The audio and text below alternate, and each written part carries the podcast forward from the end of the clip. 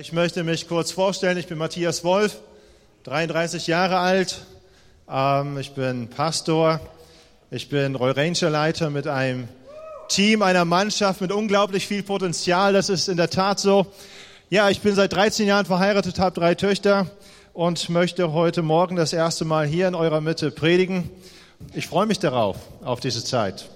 So, der Titel der Predigt, die ich mit euch teilen möchte, lautet, Gott weiß, was in dir steckt. Weißt du das auch? Wem es möglich ist, den bitte ich aufzustehen, damit wir gemeinsam aus dem Wort Gottes lesen können. Und ich möchte lesen aus dem ersten Timotheusbrief, dem vierten Kapitel. Und ich lese da Vers 7 und dann noch Auszüge aus Vers 14 und Vers 15. Und dort stehen folgende Worte. Es heißt dort, verschwende deine Zeit nicht mit sinnlosen Dingen, sondern diene Gott mit deiner ganzen Kraft. Setze deine Gabe ein, die du empfangen hast. Gebrauche deine Gabe und übe dich darin. Amen. Ist, ihr dürft euch gerne setzen. Möglich wird das wahrscheinlich den meisten von uns sein an dieser Stelle. So, wer hat diese Worte geschrieben? Wir müssen ja erstmal schauen, haben die überhaupt eine Relevanz für uns, eine Bedeutung für uns? Und diese Worte, die stammen aus den Gedanken, aus dem Herzen von Paulus. Paulus, das ist nicht mein Nachbar von schräg gegenüber, sondern jemand, der im römischen Reich unterwegs gewesen ist, ein Bürger, so um 55 nach Christus seine beste Zeit hatte. Und er schrieb diese Worte an eine Persönlichkeit namens Timotheus. Verschwende deine Zeit nicht mit sinnlosen Dingen, sondern diene Gott mit ganzer Kraft, hat er geschrieben. Gebrauche deine Gabe und übe dich darin. Ja, setze deine Gabe ein, die du empfangen hast. Das sind Dinge, die er an ihn schreibt. Und wenn du dich fragst, hey, was hat das mit mir heute Morgen zu tun? Ich muss dir was verraten. Das, was Paulus an dieser Stelle schreibt, steht überhaupt nicht im Widerspruch zu dem, was Jesus immer gesagt und immer vorgelebt hat. Es hat Relevanz für uns. Es ist eine direkte Aufforderung an uns alle heute, an diesem Morgen, diese Worte.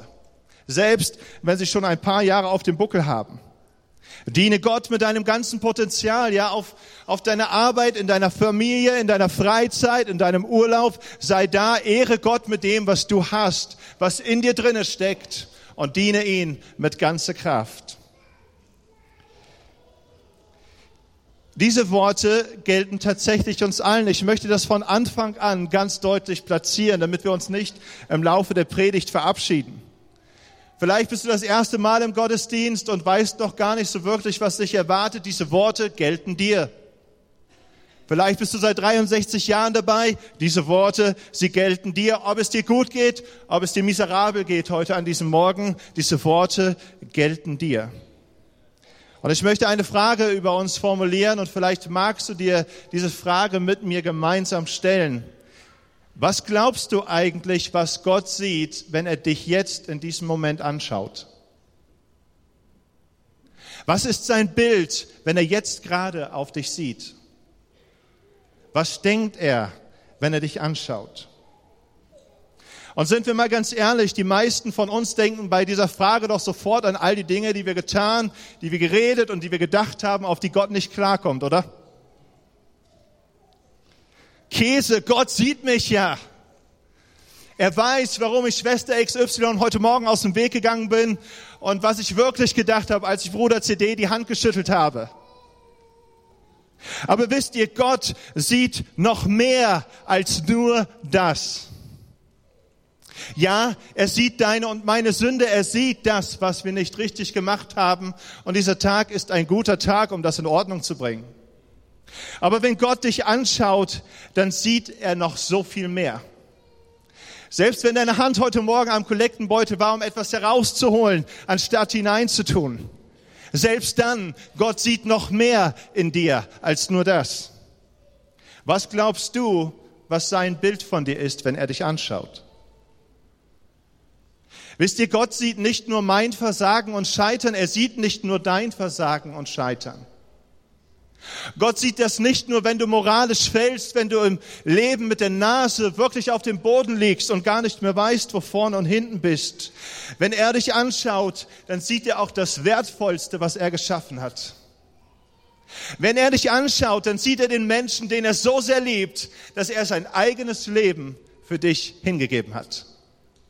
Und wenn er dich anschaut, dann sieht er den Menschen, in dem so viel Potenzial drinne steckt, dass er Pläne macht, die nicht von dieser Welt sind, aber die mit, er mit dir in die Realität umsetzen möchte. Auch das sieht Gott, wenn er dich anschaut. Gott weiß, was in dir steckt, er kennt dein Potenzial. Und wisst ihr, manchmal dienen wir Gott mit unserem Potenzial nicht, weil wir uns unwürdig fühlen, stimmt's? Weil wir uns einfach so sagen, hey, ich bin nicht gut genug, um diesem großartigen Gott zu dienen. Wer bin ich denn schon? Er sieht doch, wie ich versagt habe, wie ich gescheitert bin, mit welchen Gedanken ich heute Morgen hier auf meinem Platz sitze. Und dann denken wir an unsere Biografien, die Brüche aufweist, an Lebensphasen mit Versagen, mit Scheitern, große Fehler, die wir gemacht haben. Ich meine, ihr alle nicht, aber ich ja. Und dann stehe ich da und ich sage mir, hey Gott, und du meinst echt mich? Dein Bild von mir, das muss doch so grausam sein, wenn ich da rauschecke, rausschaue, weil du weißt doch alles über mich. Aber deswegen fühlen wir uns nicht vor allen Dingen unwürdig. Es gibt meiner Meinung nach zwei ganz wesentliche Gründe, warum wir uns unwürdig fühlen. Das eine ist, wir schleppen Sünde in unserem Leben mit herum und bringen die nicht in Ordnung. Und das Zweite ist, dass der Teufel uns ständig unser Scheitern vor Augen hält, damit wir uns so dreckig und so klein fühlen, damit wir gar nicht erst auf die Idee kommen, Gott mit dem großartigen Potenzial zu dienen, was in uns steckt. Weil immer dann, wenn wir Ja zu dem sagen, was Gott in unserem Leben platziert hat, was passiert dann? Wir machen die Pläne des Teufels kaputt. Und deshalb hat er ein Rieseninteresse daran, uns ständig unser Versagen vor Augen zu führen und ein Bild in dich hineinzupflanzen, dass du der, der kleinste und der dreckigste Mensch überhaupt bist und dass du es nicht wert bist, diesem großartigen Gott zu dienen. Aber das Bild, was Gott über dich hat, das hört an dieser Stelle nicht auf, sondern es geht weiter. Du bist das Wertvollste, was er gemacht hat. Du bist der Mensch, den er so sehr liebt, dass er sein Leben für ihn gegeben hat. Und du bist der, in dem so viel Potenzial drinne steckt, dass er Pläne macht, die nicht von dieser Welt sind, aber auf dieser Welt Dinge verändern werden. Wisst ihr, Beides kann man ändern. Unvergebene Sünde oder auch wenn der Teufel einem die Dinge vor Augen hält. Beides kann man ändern. Einmal die Vergebung zu empfangen, die er für dich bereithält. Und das andere ist, dass du dem Teufel an dieser Stelle widerstehst und ihm vor Augen führst, hey, nee, das Bild, das Gott auf mich hat, das sieht auch noch ganz anders aus. Diese Predigt, sie soll uns heute Morgen daran erinnern und ermutigen, dass Gott nicht nur einen Versager in dir sieht oder überhaupt gar keinen Versager in dir sieht. Er sieht ein Versagen, aber er hat nicht ein Bild von dir, dass du ein Versager bist. Er hat eine Perspektive für dich. Und immer dann, wenn wir auf der Nase liegen, wenn ich auf der Nase liege, im Dreck sitze, wisst ihr, der Blick von Gott, er ist einfach so, er sieht das schon diesen Moment, wo er uns vergibt, wie wir in dieser Gnade unterwegs sein dürfen und wie wir ihn mit dem Potenzial ehren, das er in unser Leben hineingepflanzt hat. Er hat diese Potenzialperspektive über deinem und meinem Leben und es ist sein Wunsch, uns darin zu festigen, dass wir uns die Zeit, die wir haben, nicht mit sinnlosen Dingen vergeuden, sondern dass wir Gott mit ganzer Kraft dienen. Und wenn wir morgens zerknittert aufwachen, jeder neue Tag mit Jesus bringt eine Menge Entfaltungsmöglichkeiten mit sich. Und wenn du heute Morgen hier bist, ja, und dir sagst, ey, ich bin doch nur du, lohnt sich das überhaupt in den Gottesdienst zu gehen? Will Gott mich da überhaupt sehen? Ja, er will dich da sehen. Unbedingt. Und er möchte, dass du heute Morgen daran erinnert wirst, dass du ein so unfassbar wertvoller Mensch bist, in dem so viel Potenzial drin steckt, womit er Pläne macht, die nicht von dieser Welt sind, aber womit er Dinge auf dieser Welt verändern möchte. Ich möchte eine kleine Geschichte erzählen. Sie soll wahr sein, eine Begebenheit. Das ist ein kleiner Junge, der beobachtet in New York einen Ballonverkäufer und er sieht, wie dieser Ballonverkäufer die Ballons mit so einer komischen Flasche aufpustet. Lauter bunte Ballons. Und das war Helium, ja, die Ballons, die fingen dann an, in den Himmel zu fliegen. Er ließ sie fliegen, um Werbung für sich zu machen. Und der Junge beobachtet den Ballonverkäufer einige Zeit lang. Und dann sagt er sich, ich muss mal hin zu dem, ich habe eine Frage. Er geht hin zu ihm und sagt, hey du, fliegen schwarze Luftballons eigentlich auch? Und er sagt, Junge, das kommt nicht darauf an, welche Farbe der Ballon hat, sondern womit der Ballon gefüllt ist. Das ist bei Menschen uns nicht anders. Das ist dann nicht anders, ja. Es ist nicht entscheidend, wer du bist, woher du kommst, wie deine Biografie ausgesehen hat, was du getan hast und was du nicht getan hast. Es ist entscheidend ab heute oder sonst wann auch immer, womit du gefüllt bist. Und ich meine damit nicht dein Frühstück, sondern bist du gefüllt entweder mit den Gedanken von Unwürde oder ich bin unfähig oder ich bin doch so klein, ich kann nichts hier und da. Oder ist es der Geist Gottes, der dein Leben erfüllt und der die Wahrheit über dich erkennen lässt, das wahre Bild, das Gott über dich hat dass du derjenige bist, den er so unglaublich liebt, dass er sein Leben für ihn hingegeben hat. Wisst ihr, Menschen werden uns im Leben abschreiben. Manchmal schreiben wir uns selber ab, stimmt's? Ihr macht das nicht, aber ich weiß, dass ich auch schon Menschen abgeschrieben hat. Aber Gott ist glücklicherweise anders. Er schreibt keinen Menschen ab. Er schreibt keinen Menschen ab. Er liebt uns und er kennt das Potenzial, das in uns steckt. So, Ballons entfalten ihr Potenzial unter anderem in, darin, dass du Helium in sie reinpustest und sie steigen auf. Wir brauchen kein Helium. Wir brauchen den Heiligen Geist. Und dann werden Dinge in unserem Leben freigesetzt, Potenzial entdecken wir, es kann sich entwickeln und so weiter.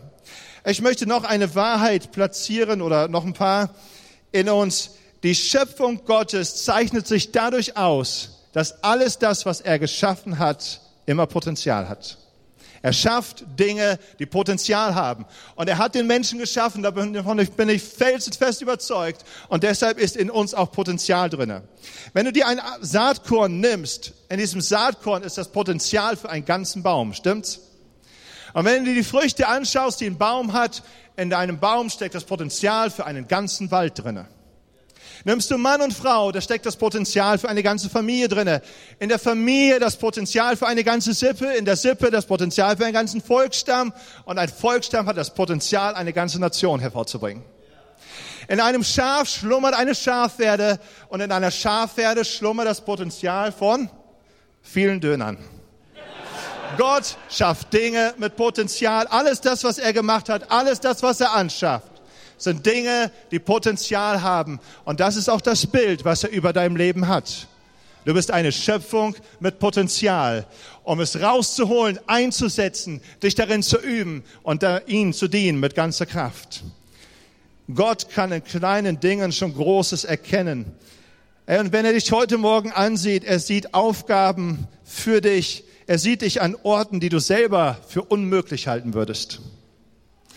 Ich glaube, manchmal würde uns das Angst machen, wenn wir den Blick haben, den Gott auf unser Leben hat. Und wenn wir dann schauen, wo er uns in Zukunft sehen könnte, wenn wir gehorsam seinen Wegen und seinem Plan folgen. Wenn du Jesus nachfolgst, dann ist eins sicher.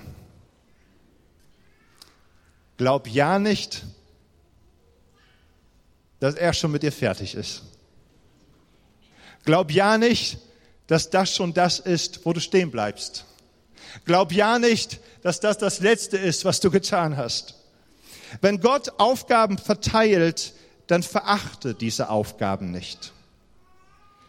Bei Gott gibt es keine kleinen und keine großen Aufgaben, bei Gott gibt es wichtige Aufgaben. Seine Aufträge sind immer lebensverändernde Aufträge und sie können daher keine niedrige Wertigkeit haben, stimmt's? Verachte deshalb nie die Berufung, die er über dein Leben ausspricht oder aussprechen wird. Verachte nie den Dienst, den du tust oder den du tun wirst. Denke nie, dass das viel zu klein ist oder zu unbedeutend, was du machst an dieser Stelle. Gott macht niemals unwichtige Pläne und keine Berufung, keine Befähigung ist ihm aus Versehen passiert. Und bei Gott gibt es auch kein Ich bin doch nur. Immerhin bist du der Mensch, weswegen Jesus die Hinrichtung am Kreuz über sich hat ergehen lassen. Du bist nicht nur du. Verstehen wir das? Wir sind nicht einfach nur ich und du nicht einfach nur du. Wenn du jetzt denkst, dass du doch ein ganz normaler Mensch bist, dann muss ich dir sagen, du hast recht. Und du sitzt nicht alleine heute Morgen in diesem Raum. Wenn du dich umschaust, dann siehst du lauter normale Menschen. Gehst du aus diesem Haus raus, dann begegnen dir ganz viele normale Menschen. Und noch eine Sache ist total normal. Alles, was Gott geschaffen hat, das hat Potenzial. Und ich möchte uns ein paar ganz normale Menschen vorstellen, damit uns deutlich wird, was ich meine. Menschen, in denen Gott Potenzial gesehen hat, was wir wahrscheinlich nie gesehen hätten. Die erste Persönlichkeit ist Mose. Und Mose ist nicht der Türsteher vom Stubo, sondern Mose, der war so um 200, 2500 Jahren vor Christus unterwegs. Und er wurde ein Anführer in Israel, der Anführer von Israel überhaupt. Und die Bibel berichtet von ihm. Und das erste, was uns ziemlich am Anfang begegnet über Mose, ist, dass in seine Biografie ein Mord gehört mit der dazugehörigen Flucht. Eigentlich alles da, um einen Menschen abzuschreiben, stimmt's? Aber welche Perspektive hat Gott über ihn? Er sieht in dem Mann, der der Leiter sein wird, der einmal circa zwei Millionen Menschen aus der Weltmacht Ägypten herausführen wird, befreien wird, heraus aus der Sklaverei und das ohne militärische Hilfsmittel. Was für eine Perspektive. Wir nehmen Sarah, Sarah, die Frau von Abraham, sie ist 90 Jahre alt und jeder Gynäkologe hätte ihr gesagt, du, das wird überhaupt nichts mehr mit Kindern bekommen. Und welche Perspektive hat Gott über sie? Er sieht sie als Mutter einer ganzen Nation und sie wird eine Mutter einer ganzen Nation. Paulus, ich habe ihn schon vorgestellt, er hat Jesus gehasst, er hat Christen gehasst, er hat sie gefoltert, er hat sie eingesperrt, er hat seine Freude daran gehabt, zuzuschauen, wenn sie hingerichtet worden sind. Alles da, um sein Leben abzuschreiben. Und welche Perspektive hat Gott über ihn? Er sieht den Menschen, der aber die meisten Bücher im Neuen Testament der Bibel verfassen wird. Er sieht den Menschen da drinnen, bei dem das Hammerthema Gnade und Liebe sein wird. Und der auf einmal so viele Menschen zu diesem Jesus hinführen wird, den er vorher so abgrundtief gehasst hat. Was für eine Perspektive, die Gott über Menschen hat, ja. Nehmen wir nochmal Petrus dazu. Petrus, das ist der Jünger, der zu Jesus auf dem Wasser geht. Und Jesus hat zu ihm gesagt, hey, du wirst mich, du wirst dreimal sagen, dass du nicht zu mir gehörst. Nö, nö, auf gar keinen Fall, sagt Petrus. Ich doch nicht, ja. Ich gehe mit dir durch dick und dünn. Und dann kommt der Moment, wo er dreimal Nein zu Jesus sagt. Und welche Perspektive hat Gott über ihn? Er sagt, du bist der Fels, auf den ich meine Gemeinde bauen will. Hey, es scheint so, als ob Gott manchmal Dinge nicht mitbekommt, ja. Wie kann er ein Feigling einen zuverlässigen Felsen nennen? Wie kann er zu einem Mörder oder in einem Mörder den Befreier eines versklavten Volkes sehen? Wisst ihr, Gott ist einfach Gott und er sieht nicht nur unser Scheitern, er sieht nicht nur unser Fallen, sondern er sieht das Potenzial, das in uns steckt. Und das Bild, das er von uns hat, ist, dass er uns so unfassbar, unbeschreiblich liebt. Und er hat alles gegeben für dich und mich. Jesus hat einmal etwas über das Potenzial von Menschen gesagt, die eine persönliche Glaubensbeziehung zu Gott haben. Und wir lesen da im Matthäus-Evangelium 5, Vers 14 bis 16, da spricht er so über das Potenzial und vielen von uns ist dieser Text bekannt. Ihr seid das Salz der Erde. Ihr seid das Licht der Welt.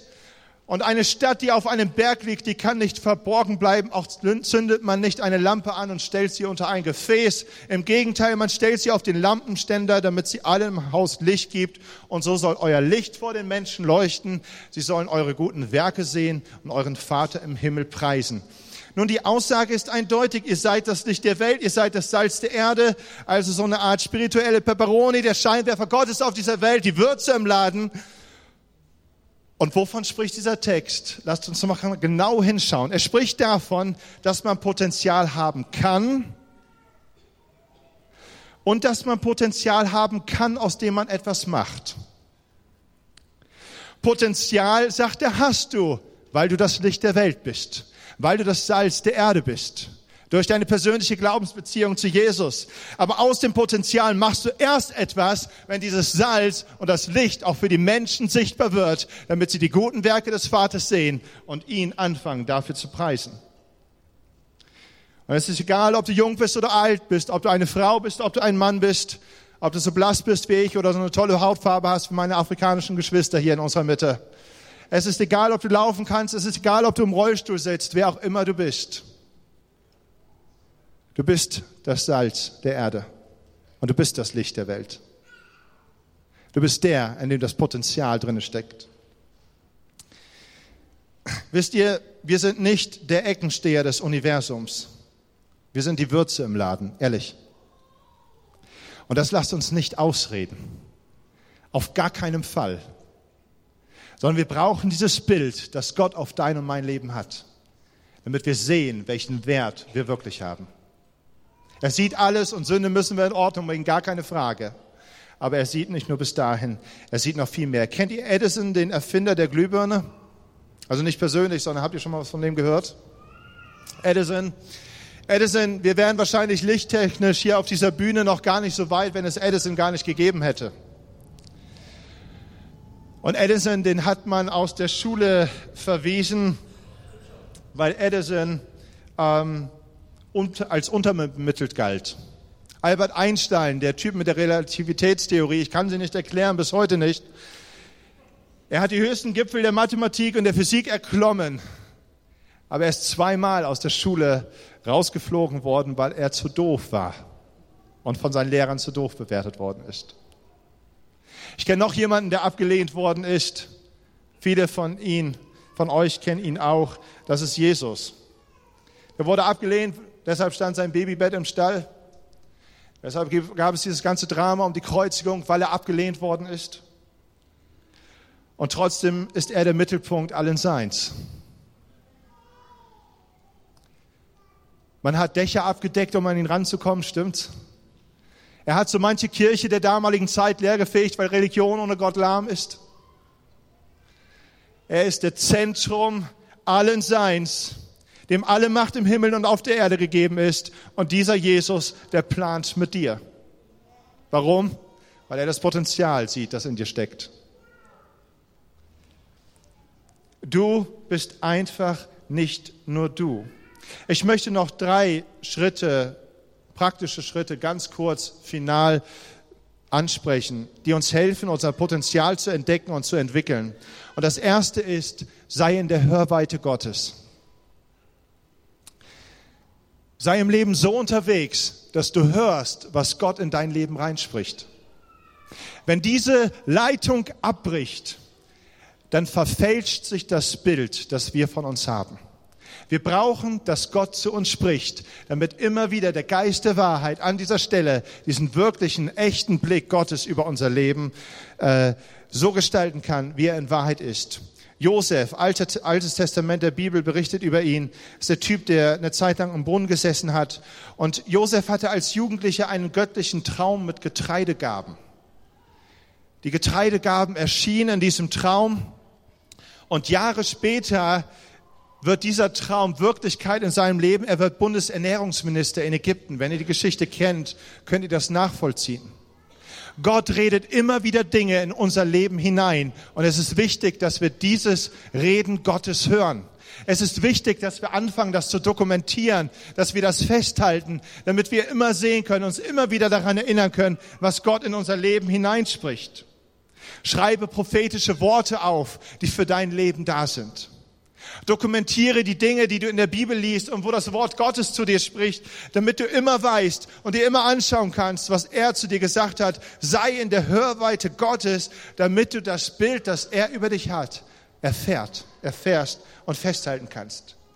Der zweite Schritt ist, stelle die richtigen Fragen an Gott. David wurde König in Israel. Der hat mit dem Riesen Goliath gekämpft. Und David hat Schafologie studiert, er zupfte die Alm, er zupfte die Harfe auf der Alm bei den Schafen. Er war dort als Jugendlicher unterwegs. Und er lernte in dieser Zeit nicht nur auf Schafe aufzupassen, sondern er lernte in dieser Zeit auch ganz, ganz wichtige Fragen zu stellen, die im Leben so bedeutend sind. So einfache Fragen wie, Gott, was hast du mit mir vor? Gott, wo willst du mit mir hin? Gott, wo willst du mich verändern? Gott, wo soll ich dazulernen? Gott, was ist dein Plan? Gott, bist du mit mir, wenn ich dahin gehe oder bist du dann weg? Stell die richtigen Fragen, um die Antworten Gottes in deinem Leben auch zu empfangen, damit du weißt, wie Gott denkt, was er sagen möchte und wo er mit dir hin möchte. Stell die richtigen Fragen, um von Gott gezeigt zu bekommen, wo du zur richtigen Zeit am richtigen Ort das Richtige tun kannst. Und als dritten, letzten Punkt folge Jesus nach. Ich finde, dass wir eine großartige Predigtreihe von Andi und von Michi gehört haben in den letzten Wochen. Ehrlich. Ich fand die hammermäßig. Uns deutlich zu machen, dass es nicht nur darum geht, dass wir einfach glauben, sondern dass wir Jesus echt nachfolgen. Wisst ihr, es reicht nicht aus, wenn du einen Fallschirm auf dem Rücken hast, aus dem Flugzeug rausspringst und daran glaubst, dass der dich retten kann. Du musst auch die Reißleine ziehen, damit das funktioniert. Es reicht nicht aus, einfach nur zu glauben, sondern wir müssen aktiv werden, wir müssen rangehen, unterwegs sein in der ganzen Sache. Ich möchte zum Schluss kommen. Was wird wohl passieren, wenn wir alle als FCB unser Potenzial für Gottes Sache einsetzen würden? Wenn wir anfangen, all das, was in uns drinne steckt an wertvollen Gaben und Fähigkeiten, nicht für sinnlose Dinge hinzugeben, sondern wenn wir anfangen, das einfach mal zu bündeln und diese ganze Power, diese ganze Kraft für Gottes Sache einsetzen würden. Vor ein paar Wochen, da haben uns Andi und Michi in unsere Vision als FCB mit hineingenommen. Hoffentlich erinnert ihr euch noch daran, wo es darum ging, wir träumen von einer Kirche, in der tausende Menschen Gott anbeten werden. Wir träumen von einer Kirche, in der Gott Fremde zu Gott Freunden werden. Wir träumen von einer Kirche, die sichtbar Einfluss in unserer Gesellschaft übernimmt. Und ich bin der Überzeugung, dass dieser Traum Realität werden kann, wenn jeder einzelne von uns sich mit seinem Potenzial rufen lässt.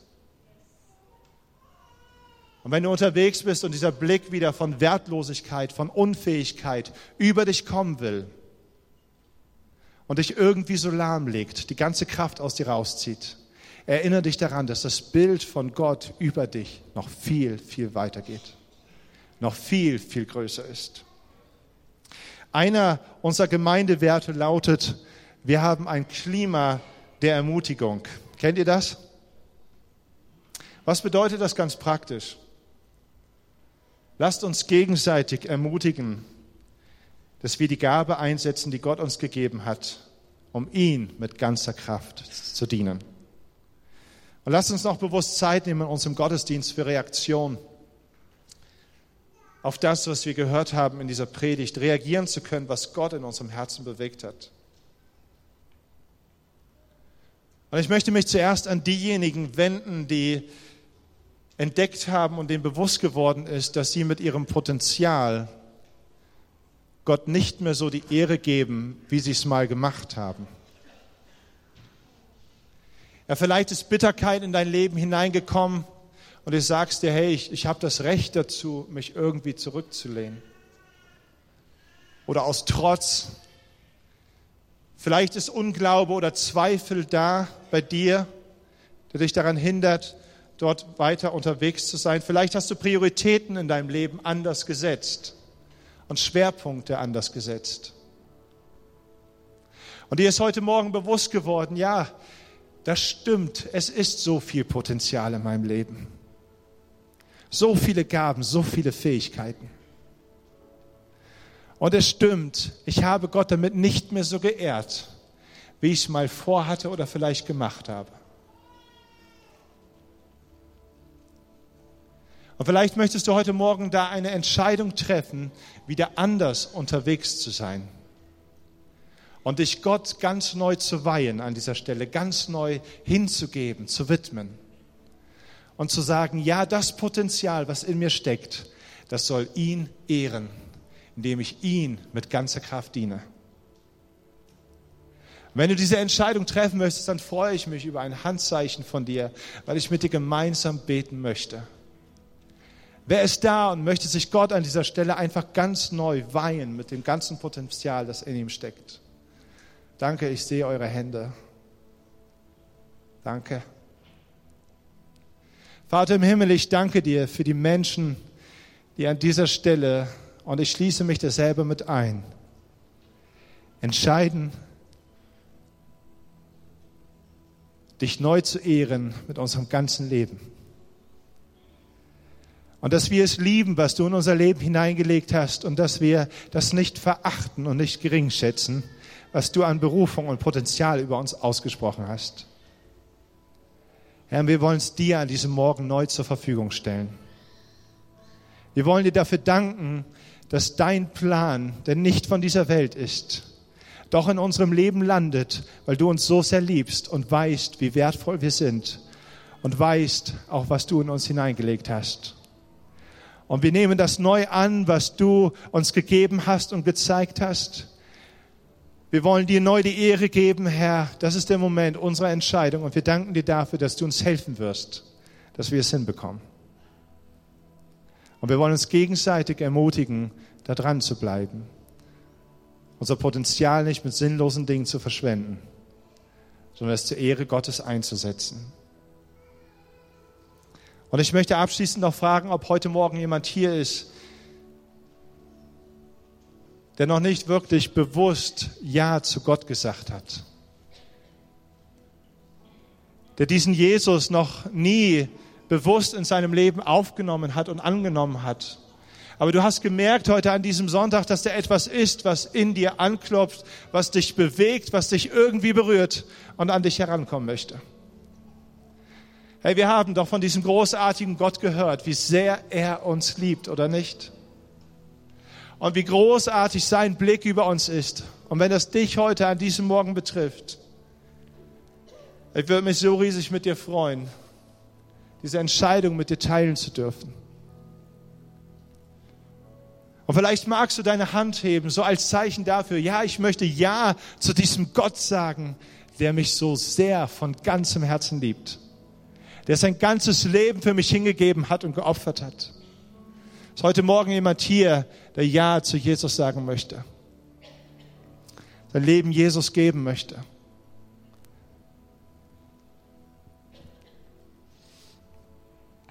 Vater im Himmel, ich danke dir dafür Du bist der Gott, dem unser ganzes Leben, unser ganzes Herz gehört.